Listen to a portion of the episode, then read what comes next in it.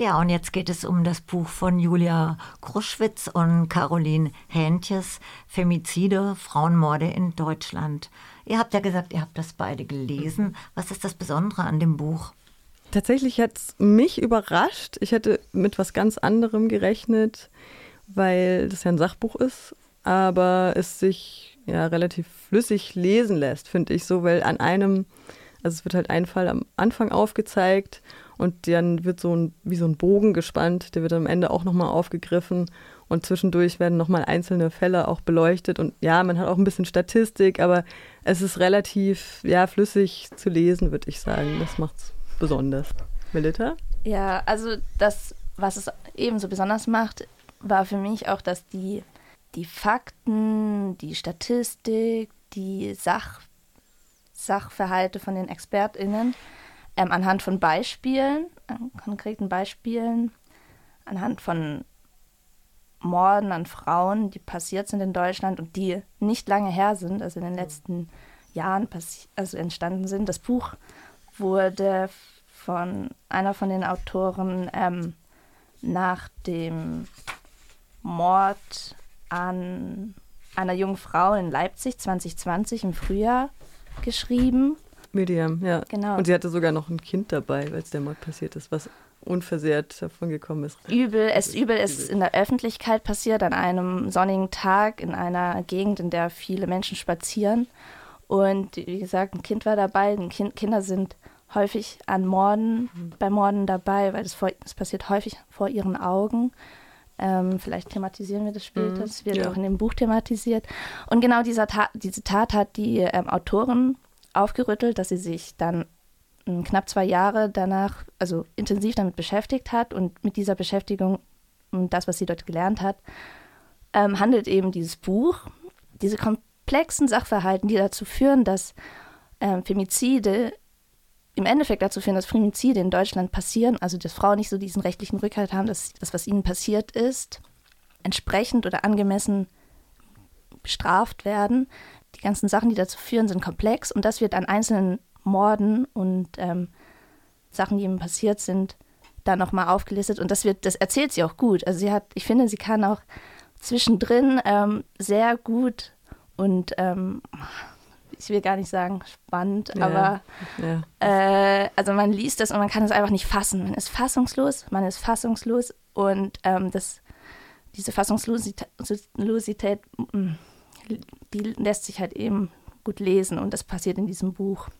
Um auf deine Frage noch zurückzukommen, Sabine, das macht es auch so besonders. Ne? Wir kennen die Zahlen, wir, reden hier oft, äh, bei, zumindest bei Radio Dreieckland, vielleicht ein bisschen öfter als andere Medien, aber immer noch zu wenig über Femizide, die einfach passieren. Und dann haben wir so Zahlen wie ähm, jeden dritten Tag wird eine Frau ermordet, jeden Tag versucht ähm, ein Mann, meistens sind die Täter ja männlich, seine Frau, Partnerin, Ex-Partnerin zu ermorden und jeden Tag, dritten Tag gelingt es. Inzwischen sind die Zahlen eigentlich so, dass, dass man sagen muss, es passiert eigentlich fast jeden Tag. Also das ist das, was ich hier aus diesem Buch rausgelesen habe, dass wir an die 300 Fälle in der BRD im Jahr haben, wo man eigentlich sagen muss, das ist halt nicht mehr jeden dritten Tag. Aber was das Buch besonders macht, ist, dass du ein, dass du Schicksale einfach hast von von Frauen, von Familien, die dadurch halt einfach, ja, zerrüttet werden, betroffen sind. Die, du weißt nicht, was mit den Kindern passiert, inwieweit die traumatisiert werden. Das ist auch, genau wie wir schon vorhin schon angerissen haben, ist viel zu wenig, wird es viel zu wenig beleuchtet, was, dass die Kinder eine psychologische Betreuung bekommen. Am Ende sind sie dann Waisen, weiß ich nicht, der Vater ist vielleicht im Knast, die Mutter ist tot. Was passiert mit diesen Kindern? Das ist völlig ähm, unterbelichtet. Oft heißt es, die werden, die haben dann einen Hang dazu, selber zu Opfern oder zu Tätern auch mhm. zu werden, weil sie das, weil sie halt Zeuge oder Zeugin eines Mordes oder eines versuchten Mordes schon mal gewesen sind, wenn sie es dann überleben, weil Kinder sind auch oft ähm, Opfer von Femiziden, mhm. ähm, weil das ja um die Vernichtung der Frau geht. Das ist auch was, ähm, was hier sehr eindrücklich geschildert wird. Es ist ja nicht nur einfach ein Mord, sondern es geht um die Vernichtung dieser Existenz. Ja, in, in diesem, in diesem ähm, Buch wird auch über Overkilling, also die, die Übertötung einer Person, also einer Frau genannt. Also mhm. der Täter macht mehr als dafür nötig, die Frau umzubringen, also die totale Vernichtung mhm. der, des Körpers. Und äh, wie du auch schon gesagt hast, sie gehen so weit, dass sie das Schlimmste der Person antun wollen, also ihre Kinder ähm, umbringen wollen, um das, also um diesem, um ihrem Wahn irgendwie Luft zu lassen. Das ist kaum zu erklärbar, gar nicht zu erklärbar, aber es gibt Muster und auf diese mhm. Muster weist dieses Buch hin. Es ist nicht, wie es in der wie es noch in der, wie immer noch viele PolitikerInnen sehen und auch ähm, dazu führen, dass das nicht gesellschaftlich oder systematisch behandelt wird. Ähm, es ist nicht ein, ein Konflikt in einer Paarbeziehung, es ist nicht ein, eine, ein Tod aus Leidenschaft, sondern es ist, ähm, es ein Muster, die Täter davor aufweisen, die am Endeffekt dafür, dazu führen, dass, die, dass, dieser Tod zwangsläufig passiert. Genau, und auf diese Muster weisen, weist dieses Buch eben auch hin. Hm, also vor Gericht werden ja dann auch psychologische Gutachten der Täter erstellt. Und da zieht sich schon ein gewisses Muster durch, wie du gerade gesagt hast, Melita. Die Täter sind oft narzisstisch, habe ich mir hier notiert, depressiv in Kombination oft mit Suchterkrankungen, mit Persönlichkeitsstörungen, dann ähm, Zitat Großmannssucht, Empathiemangel, Egozentrismus, histrionisch, manipulativ und ähm, genau, sehen auch oft die Frau so ein bisschen so als ihr, ihren Besitztum und ähm, oft ist es ja so in der Situation, sie will sich trennen, also oft kommt es dann zu einem Femizid, weil er ähm, seine ganze äh, Existenz quasi bedroht sieht, wenn sie dann weg ist, vielleicht ist der Job auch noch weg oder die Wohnung und so weiter. Sabine. Ähm, weil ihr sagt, äh, mit den Mustern, äh, wie ist das denn? Gibt es da schon vorher im Lauf der Beziehung eine lange Gewaltgeschichte, die sich aufbaut? Gute Frage. Mhm. Sehr, sehr gute Frage. Ähm, genau, man kann, also es, die Muster sind untersucht. Es ist nicht so, dass diese, das, was wir jetzt erzählen oder was in dem Buch erzählt wird, ähm, anhand von Ein Einzelfällen, anhand von ähm, ähm, Ideen oder Theorien sind. Das sind Stat Statistiken, auf die die Statistik ist da, die das alles belegt. Das, das finde ich nämlich faszinierend. Das fand ich aus dem, konnte ich aus dem Buch gut rauslesen, dass in der Wissen, in der Forschung Menschen auf jeden Fall hartnäckig dranbleiben, das zu untersuchen. Und genau, es wurden spezifische ähm, Risikokonstellationen herausgearbeitet und manche wurden auch schon gerade von Maike erwähnt. Ähm, die, die Täter befinden sich in einer Denkspirale, in der sie hineingeraten, aus der sie sich alleine nicht mehr befreien können. Es ist diese Dynamik ähm, führt zwangsläufig irgendwann später zum Tötungsdelikt. Man sieht, ähm, dass sich diese Taten in sogenannte etablierten Partnerschaften, ähm, ähm, dass diese Taten in etablierten Partnerschaften entstehen, also in langjährigen Beziehung, Beziehungen, bei dem ähm, dass meistens über zehn Jahre lang man zusammenlebte. Mm, ähm, der, die Frau hat für den Mann eine emotionale, hohe Bedeutung und besonders wichtig für sein Selbstgefühl ist. Aber diese Beziehung befindet sich in einem, in einem Umfeld der Trennung. Der Mann ähm, empfindet daraufhin oder hat bereits eine existenzielle Krise, ähm, ist in einer psychologischen Ausnahmesituation, muss hat eine Insolvenz, äh, Wohnungsverlust. Hier geht es nicht, also das will ich nochmal, hier geht es nicht darum, irgendein Verständnis oder Nachvollziehbarkeit für die Tat zu schaffen, sondern ähm, es geht darum, ein Muster zu erkennen. Und das sind eben die Sachen, die sich aus der Studie ergeben haben. Manchmal eine schwere Krankheit oder ähm, genau die, die äh, äh Forscherin, die dazu ähm, forscht, die Luise Greul, ähm, nennt es auch Lebensbankrott, Lebensbankrott eines Mannes. Mm, das, das, das, führt dazu, dass nicht nur das, aber ähm, das besonders verstärkt ist, dass es keine alternative Ressourcen gibt. Also der Mann hat keine ähm, sozialen Kontakte, hat kein ein gesundes Selbstbewusstsein.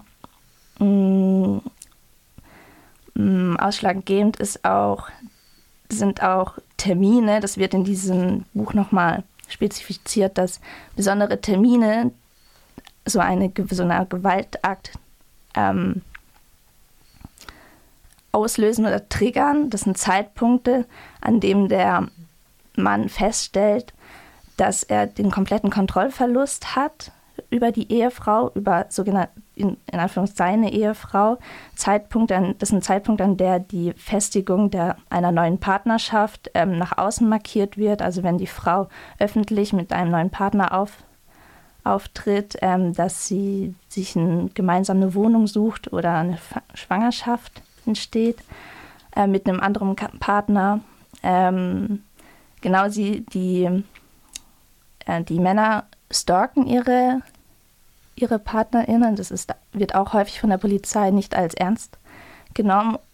Vielleicht auch als ernst genommen, aber sie, die Polizei hat nicht, angeblich nicht so viele Wege, um dagegen zu intervenieren. Also sie können die Männer in Gewahrsam stecken, aber ähm, die, nachdem diese Zeit abgesetzt worden ist, kommen die Männer halt eben wieder zurück und stalken diese Person weiter. Und nochmal zu erwähnen, Stalking ist, ähm, kann auch online stattfinden, also mit, oder mit permanenten Anrufen.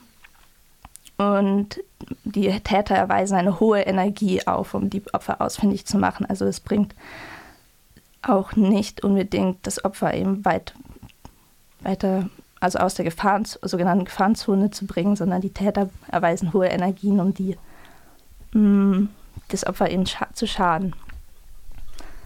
Ja. Um nochmal auf die Frage einzugehen, Sabine, oft sehen wir eine Gewaltgeschichte, dem, also wie du es gerade ausgeführt hast, Melita, durch Stalking, durch häusliche Gewalt. Aber es wird auch nochmal ganz klar in dem Buch geschrieben, Femizide ist gleich nicht häusliche Gewalt oder beziehungsweise ein Femizid ist nicht zwangsläufig das Resultat von häuslicher Gewalt oder sogenannter häuslicher Gewalt, weil Femizide auch oft aus dem ja, Nichts sozusagen passieren, ohne dass es vorher eine Gewaltgeschichte oder Stalking gegeben hätte. Ich habe hier noch so einen schönen, was heißt schönen Satz, aber einen sehr bezeichnenden Satz von, aus dem Buch. Ähm, die stützen sich äh, vor allem oder nehmen vor allem die Beispiele von sogenannten Intimiziden, also Frauen, die von ihren Partnern oder Ex-Partnern ermordet werden. Und da heißt es in dem Buch, der gefährlichste Mensch im Leben einer Frau ist ihr Partner. Wir haben ja gerade schon über das Psycho, über die psychologischen Gutachten der Täter gesprochen. Wir reden gerade über das Buch Femizide, Frauenmorde in Deutschland im Hirzel Verlag 2022, erschienen von Julia Kruschwitz und Caroline Hentjes. Wir wollten jetzt noch mal auf, ein, auf die Präventionsmaßnahmen zu sprechen kommen. Die gibt es ja. Melita. warum werden die nicht umgesetzt? Verdammt nochmal. Oh, warum werden die nicht umgesetzt? Es fehlt also. Ähm, ja, also es gibt Präventionsmaßnahmen. Es ist, das ist so erstaunlich. Das ist das, was man in dem Buch herausliest. Also, dass es nicht, dass man, ja, dass dem nicht einfach ausgesetzt ist oder ausgesetzt sein mhm. sollte. Ähm, es gibt viele Modelle, ähm, aber halt nur das Bundesland Rheinland-Pfalz in Deutschland setzt hier irgendwas um. Die anderen Bundesländer haben teilweise Vorhaben. Ähm, teilweise soll sich auch was in Baden-Württemberg tun. Und äh, ich kann ja mal so einen Überblick ähm, nennen, was, wie das Rheinland-Pfalz eben macht. Mhm. Es gibt ähm, das Hochrisiko-Pilot-Täter-Projekt. Und ähm, genau, erstens, Rheinland-Pfalz ist das einzige Bundesland, in dem häusliche Gewalt unter Gewalt in engen sozialen Beziehungen benannt wird, nicht häusliche Gewalt. Es hat nämlich häusliche Gewalt suggestiert irgendwie, dass es Öffentlichkeit nichts damit zu tun hätte, aber wir haben alle was damit zu tun. Es ist ein gesellschaftliches Problem. Mm, sie haben so Handlungsleitfäden ähm, und Standards eingerichtet. Nach jedem ich, ich nenne es jetzt hier GASP-Einsatz, also damit meine ich nach jedem Einsatz, in dem Gewalt in engen Beziehungen ähm, stattgefunden hat, werden bestimmte Fragen ähm, gestellt. Diese Fragen, das könnt ihr vielleicht irgendwann mal ähm, nachlesen. Das sind 13 Fragen, so Odera-Fragen, die werden in, ähm, in dem Buch nochmal thematisiert. Das sind 13 bestimmte Fragen und anhand dieser Fragen kann man dann, oder anhand der Antworten kann man so Punkte geben. Und wenn es dann fünf Punkte gibt, dann wird dieser Fall unter einem Hochrisikofall ähm, eingeschätzt. Und nachdem dieser Fall eben so eingeschätzt wird, wird eine Fallkonferenz bes besprochen. Und das ist, das ist der Clou an der ganzen Sache. Bei dieser Fallkonferenz kommen nämlich Behörden und Organisationen zusammen. Also dazu gehört eben die Polizei, das Jugendamt und unter den Behörden aber auch ähm, Non-Profit-Organisationen wie ähm, eben Frauenhäuser und Frauenberatungsstellen. Also alle, die in diesem Fall in die, von dieser Gewalt ähm, eben betroffen sind.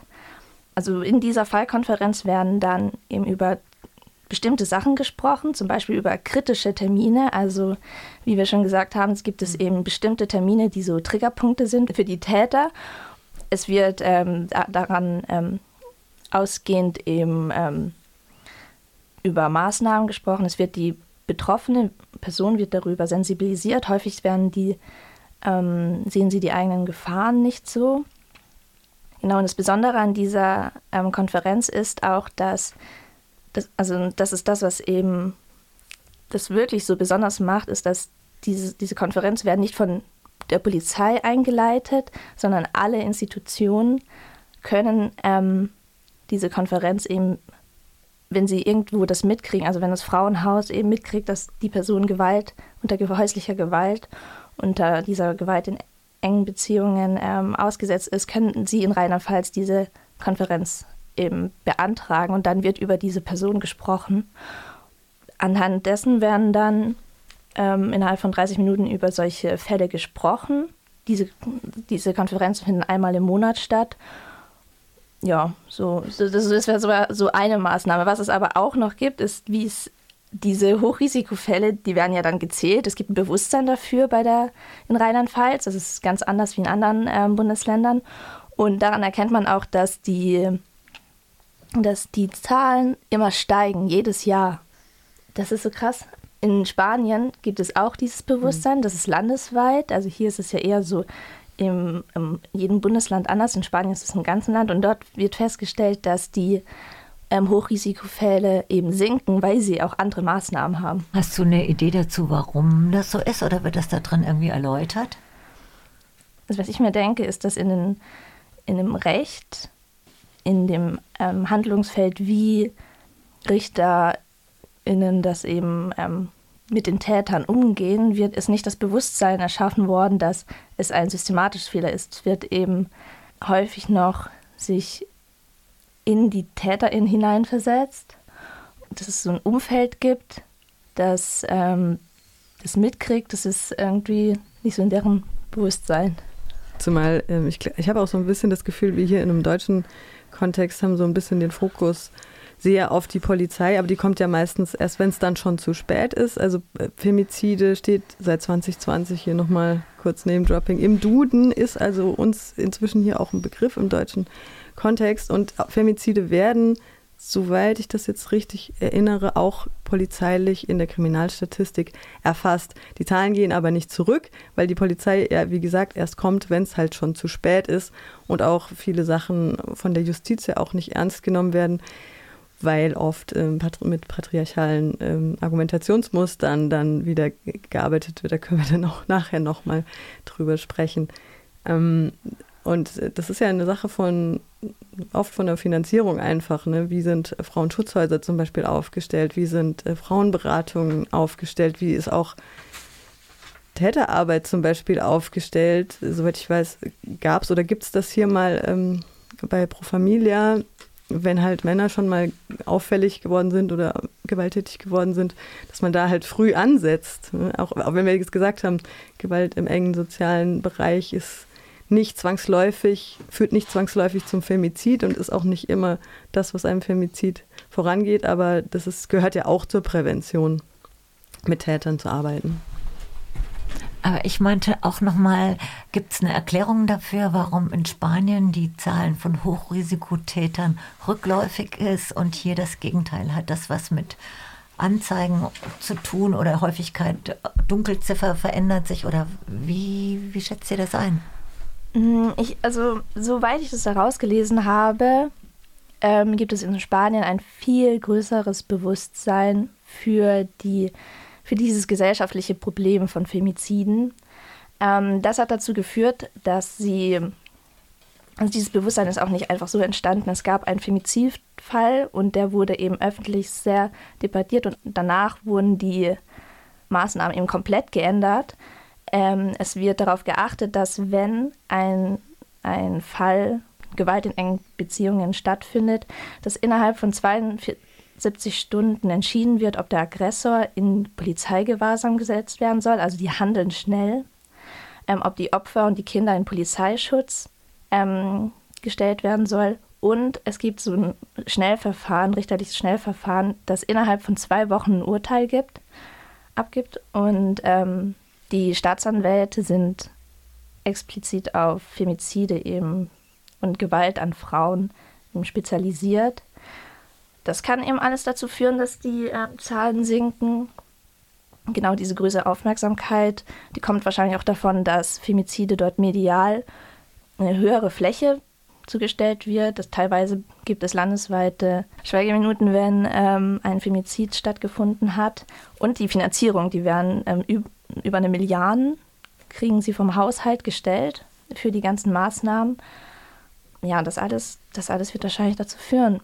Vielleicht auch gibt es noch andere Gründe, aber das ist das, was in dem Buch erwähnt wird. Also mich hätte das nochmal interessiert mit der Bestrafung und wie da der, wie der Stand gerade ist, weil das Strafmaß ist ja so gering und das nochmal hier, hier zu erläutern. Also wir haben es gerade in dem Lied auch von Jocelyn B. Smith und Christina Wolf gehört. Mord wird es fast nie, nur eine Frau, das Strafmaß. Ähm, das Gericht, das habe ich auch gerade kurz angesprochen, greift oft patriarchale Argumentationsmuster auf. Und da gibt es auch ein paar ähm, sehr signifikante Zitate aus dem Buch. Ähm, der Mord sei ja verständlich, nachvollziehbar. Dann wird oft äh, das sogenannte Victim Blaming kommt hier auch vor. Also dem Opfer wird selbst auch eine Mitschuld gegeben dafür, dass es dann am Ende mit dem Tod bezahlt sozusagen. Also sie hätte sich leichtfertig selbst gefährdet, wenn sie bei ihm bliebe, mhm. hätte ihn durch Trennung provoziert. Also wie man es dreht und wendet, Frau kann es nicht richtig machen. Und das ist halt klar, worauf das abzielt. Das ist halt einfach eine Misogynie, die im System sehr tief verankert ist, in der Justiz sehr tief verankert ist. Ich glaube auch nicht, wir hatten es auch gerade schon im Nebengespräch so, dass das besser wird, wenn man jetzt mehr Frauen in Richterinnenpositionen hätte, weil diese, dieses System, einfach diese Denkmuster so tief in dieser Gesellschaft verankert sind. Und äh, auch die Medienberichterstattung spielt da ja mit einer Rolle. Und da müssen wir uns hier auch auf jeden Fall an die, auch an die Nase greifen, dass wir oft das versäumen, diese Fälle aufzugreifen, weil es halt auch kaum sichtbar ist. Ne? Es ist eine kleine Nachricht, vielleicht drei Zeilen in der lokalen, im lokalen Käseblatt. Ähm, und nur wenn der Täter dann ausnahmsweise mal Afghan aus Afghanistan kommt, wird es riesig aufgeblasen und das ist halt die absolute Ausnahme. Und dann rassistisch ausgeschlachtet. Naja, also die Intimizide sind halt einfach Normalität in Deutschland, sollten sie nicht sein. Ähm, und dementsprechend ist die Berichterstattung ja auch, ne, wenn die Bildzeitung, sage ich jetzt mal platt, da äh, titelt, sie wollte sich trennen, dann suggeriert das natürlich, dass sie da eine Mitschuld hat. Ja, das ist krass. Also auf der einen Seite wird der Frau irgendeine Schuldzuweisung zugesprochen. In dem Buch wird auch, äh, werden auch Richter zitiert, die sowas sagen wie ähm, die Frau hätte sich ähm, sei mitschuldig, weil sie habe sich nicht getrennt. Mhm. Auf der anderen Seite ist es offensichtlich, dass der Trennungstag einen Tod triggern kann.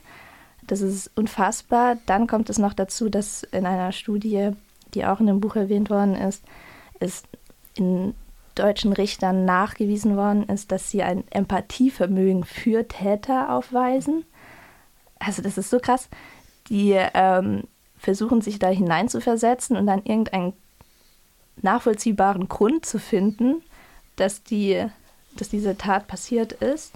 Aber dieser, wie du schon gesagt hast, diese Empathievermögen ist, endet dann bei irgendwelchen rassistischen Gründen. Mhm. Also es wird dann auch vor Gericht hört das dann auf und wird dann mit ganz anderen Argumentationen gearbeitet.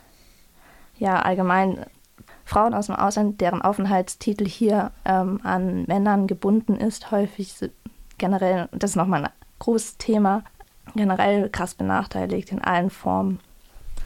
Und da kommen wir dann nochmal zu noch einem Stichpunkt die Istanbul-Konvention. Wenn jetzt deine Frage damit beantwortet ist, Sabine, ja, ja ähm, das ist noch so vielleicht ein Themenbereich, den wir in diesem Buch haben.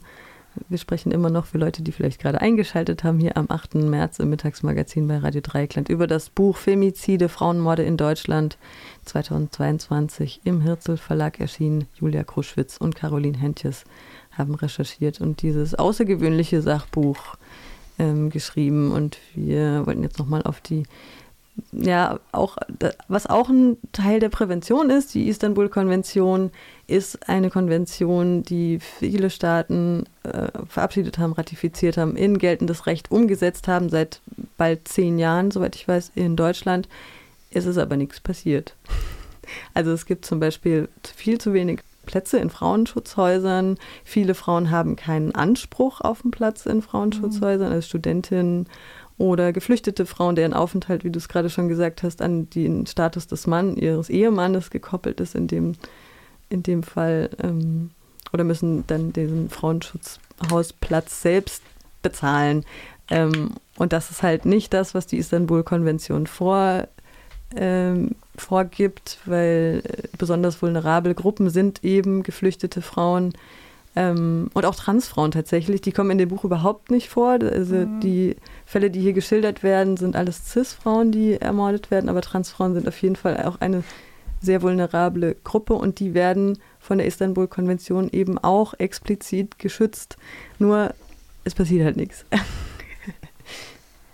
Ja, ich wollte ein paar Zahlen ähm, nennen. Also die Istanbul-Konvention geht so weit, dass sie ähm, konkrete Zahlen nennt, wie viele Personen, auf wie viele Personen eben ähm, ein Frauenhausplatz den Frauen zur Verfügung gestellt werden sollen.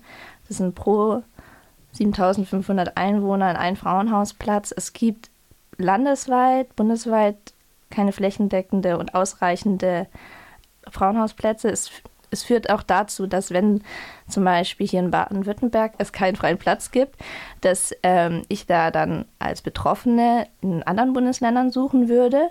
Die könnten mich aber einfach nicht aufnehmen. Die hätten das Recht, mich nicht aufnehmen zu, zu lassen, weil es ist nicht in, unter deren Befugnisse. Ähm, das hängt auch damit zusammen, dass die Gelder der Frauenhäuser unter freiwillige Leistungen ähm, gestellt, zur Verfügung gestellt werden. Also es suggestiert, dass wir hätten die Kommunen, würden die Kommunen den Frauen einen Gefallen tun, indem sie ihnen einen Frauenhausplatz darstellen, um sich selber zu schützen. Das hat, das nimmt hier total irrationale Ausmaße an. Was es das alles lösen dabei, würde, wäre ein Rechtsanspruch auf ein Dabei Frauenhaus. ist es halt geltendes Recht. Ne? Also es gibt diesen, es gibt halt diesen Anspruch ist halt äh, die Frage, wer äh, zieht da vor Gericht und setzt das dann wirklich auch durch, dass wir diese Präzedenzfälle mal hätten. Also vielleicht gibt es sie ja auch inzwischen. Das Buch ist ja, wie gesagt, jetzt auch ein gutes Jahr alt. Ähm, aber im Buch habe ich nichts gelesen und ähm, selbst wenn es die gäbe, ja, vielleicht meldet ihr euch mal, wenn jemand da draußen ist, die gerade in der Klage steckt. Was nehmt ihr aus dem Buch als Wesentliches mit? Ich fand es tatsächlich überraschend, dass es diese Strategien gibt ich glaube, die Christina Wolf, die wir vorhin gehört haben, die sagte mal, Deutschland ist ein Brennpunkt, was Femizide angeht in Europa. Und äh, das zeigt, wie dringend dieses Problem ist und nicht angegangen wird. Und wenn ich hier lese, dass es diese Strategien gibt, die erfolgreich umgesetzt werden, in Spanien, in Rheinland-Pfalz wurde, glaube ich, oft ähm, so als positives Beispiel oder die Kommune Darmstadt. Ähm, wenn jemand sich dann vorstellt, es gibt diese Strategien, dann frage ich mich, woran hapert es? Wieso setzen wir das nicht einfach nicht schon lange durch? Ja. Um. um. ähm, das ist also das ist das, was ich auch mitnehme auf der Ebene, dass es ähm, dass Frauenhäuser gar nicht als so wichtige Institutionen der Gesellschaft ähm, behandelt werden. Also es ist, es sollte ein Recht sein, sich schützen zu dürfen in so einer Situation, aber weil es als immer noch als Einzelfall in der Politik gesehen wird, so ist das, also dann und daran auch die Gelder gekoppelt sind, ähm, sind Frauen dieser Gewalt, Frauen und Kinder dieser Gewalt ausgeliefert in Deutschland. Das ist, ein, das ist hier ein Riesenproblem und es wird überhaupt nicht angemessen debattiert. Und das ist das, was ich daraus mitnehme, dass wir dafür kämpfen müssen. Heute ist ein guter Tag, aber jeder andere auch. Und vielleicht auch unsere Rolle als Medium vielleicht auch nochmal näher besser nutzen, um auf diese Fälle aufmerksam zu machen, die halt hier in Freiburg auch passieren und dann immer nur eine kleine Nachricht wert ist, wie wir es gerade ja schon gesagt haben.